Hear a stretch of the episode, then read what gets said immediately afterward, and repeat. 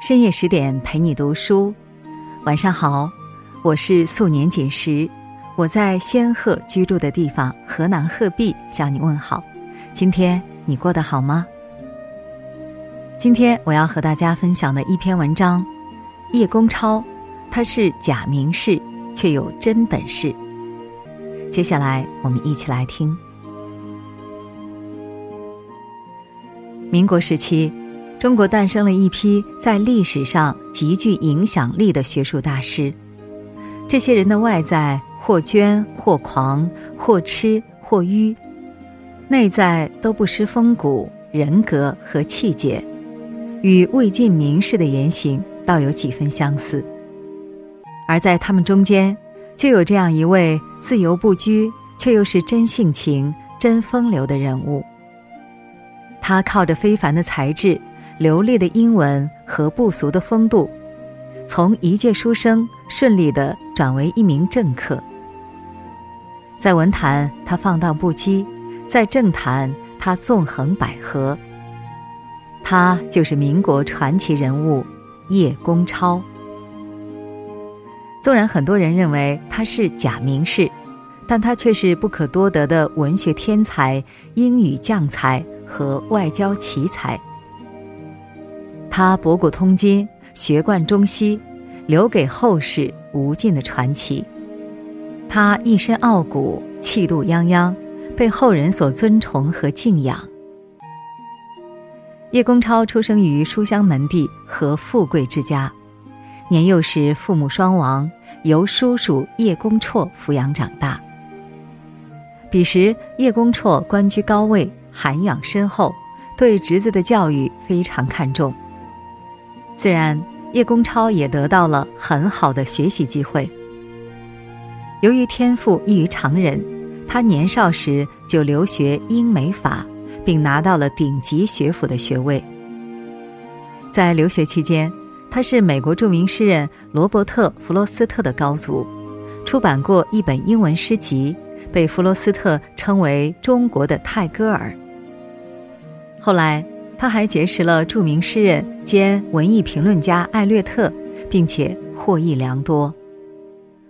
学成归国后，他先后在北京大学、暨南大学、清华大学等国内名校教书。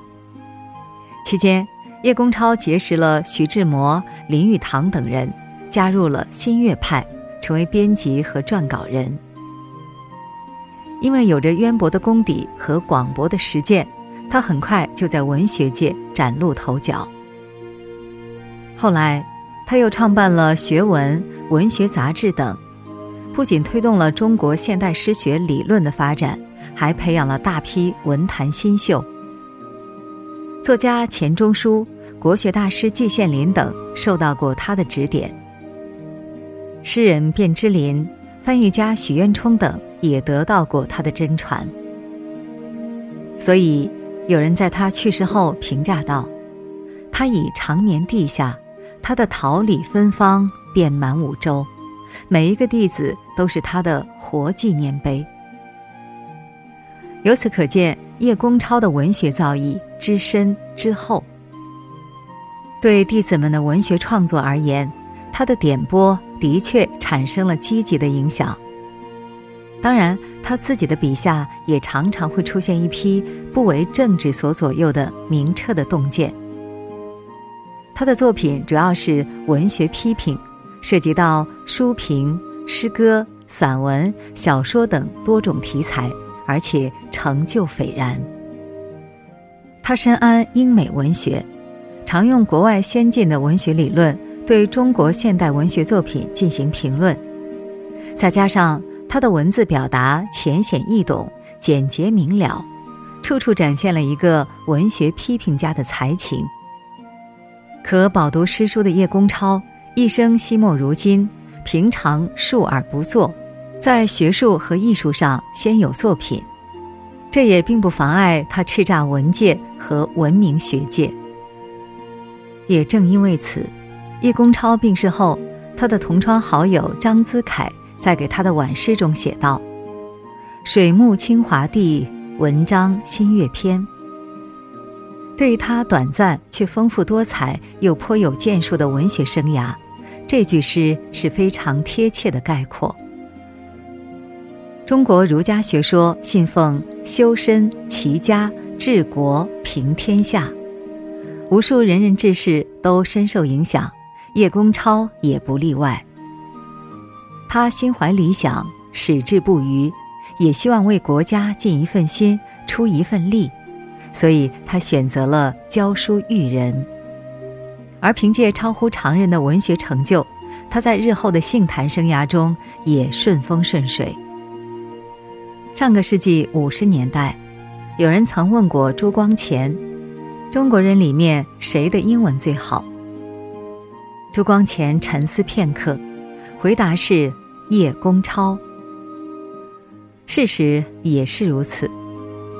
有了多年留学的经验，叶公超不仅对外国文学熟悉，还练就了一口地道的英语。在北大教授西洋文学时，叶公超才二十三岁。他英俊潇洒的相貌和倜傥超拔的仪表，让他成为校园里的美男子；满腹经纶的才学和发音纯正的英文，更是让他圈粉无数。当时。他的学生们大多都比他年长，他操着一口比国语还标准的剑桥英语，跟学生们讲英国诗人莎士比亚和艾略特，让学生们听得如痴如醉。在课堂上，他不是有板有眼的列举翻译原理，而是把讲课要点简明扼要地写在黑板上，然后开始天马行空的讲解。并适时对中外翻译作品中的不妥之处进行评论。这种教学方法在当时非常独特，不仅保证了理论知识的传输，也启发了学生们的独立思考能力。他手无片纸，却又讲解的行云流水、随性所致，学生们尤其喜欢听他的课。除此之外，他执教时的装扮也多为人称道。按照当时的习惯，老师们多是身着西装的，可叶公超偏偏喜欢穿绸子长衫。他的头发有时候梳得油光可见，笔挺服帖；有时候又似枯草般杂乱不堪。他时而举止翩翩，时而不拘小节，活得姿肆潇洒，怡然自得，不可避免地引起了一些学生的议论。这些学生在背后说他是在装清高，所以是个不折不扣的假名士。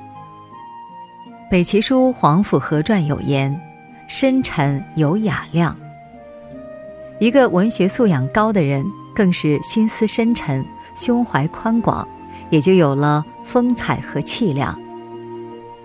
面对这些非议，生性洒脱的叶公超毫不介怀。而是一如既往地把激情和智慧播撒在三尺讲台，培养出了一批大师级别的名人。俗话说：“是金子在哪儿都会发光。”叶公超原本可以在文学和学术方面继续发展，却因为一个偶然的事件进入了外交界。但是他有多项技艺傍身，纯熟的英语。机敏的口才和出色的交际能力，让他在外交战中应付自如。他身着笔挺的西服，嘴里叼着烟斗，俨然一副标准的英国绅士派头。加上纯正的牛津口音和灵敏的思辨能力，他与世界各国的政要会晤洽谈都游刃有余。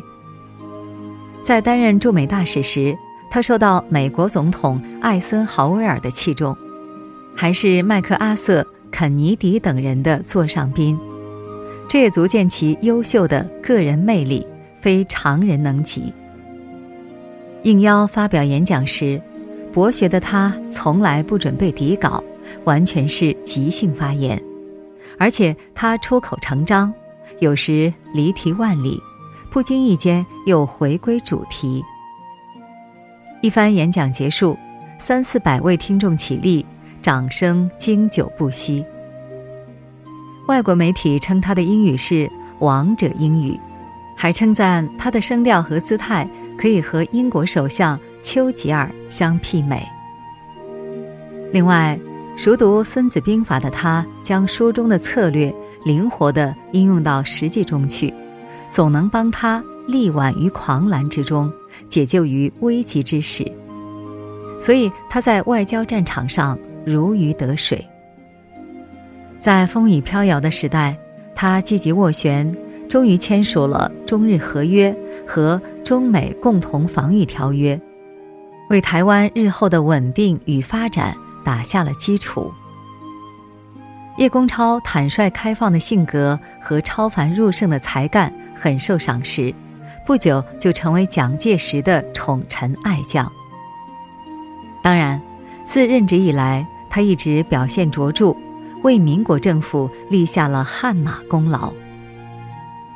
唯一不足的是，他始终放不下知识分子的身段，丢不掉知识分子的傲骨，所以经常不分场合地发表一些不合时宜，甚至贬损元首的话。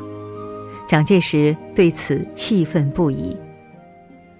最终，在机缘巧合的情况下，蒋介石罢免了他的职位。并且将其软禁起来。事已至此，他的外交生涯走到了终点。他曾是生性自由的知识分子，却被无形牢笼所禁锢；他曾是意气风发的文化名人，却被专制政权所遗弃。不得不说，这是他人生遭遇的一段悲剧，也是中国历史的一声叹息。庄子《天地》有言：“机心存于胸中，则纯白不备；纯白不备，则神生不定。神生不定者，道之所不在也。”一个人懂得了技巧，也就不会遵从内心。而只有坚守自己本心的人，才能在生活中从容自在。身处波谲云诡的政坛时。叶公超的身上自始至终都有一股文人气。他恪守着内心的本真与纯净，不肯为蒋氏王权的质疑做任何改变。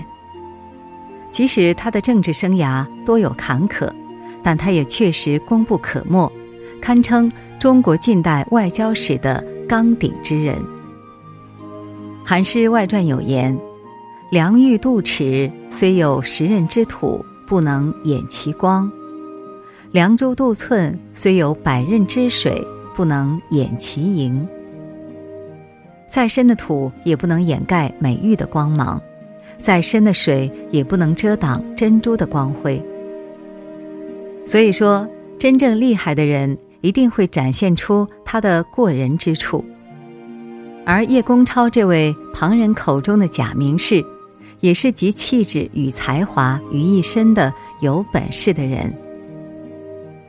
国民党的大秀才陶希圣给了他很高的赞誉，称他有文学的气度、哲学的人生、国士的风骨、才士的手笔。他是文坛里的狂傲才子，是性坛里的桀骜绅士，是政坛的狂介书生。但是，无论是哪一种身份。他都有功于社稷，无愧于职守，留名于青史。好了，今天的文章我们就分享完了。更多美文，请继续关注十点读书，也欢迎把我们推荐给你的朋友和家人，让我们在阅读里遇见更好的自己。今晚就是这样，我是素年锦时，在河南鹤壁，祝你晚安。做个好梦。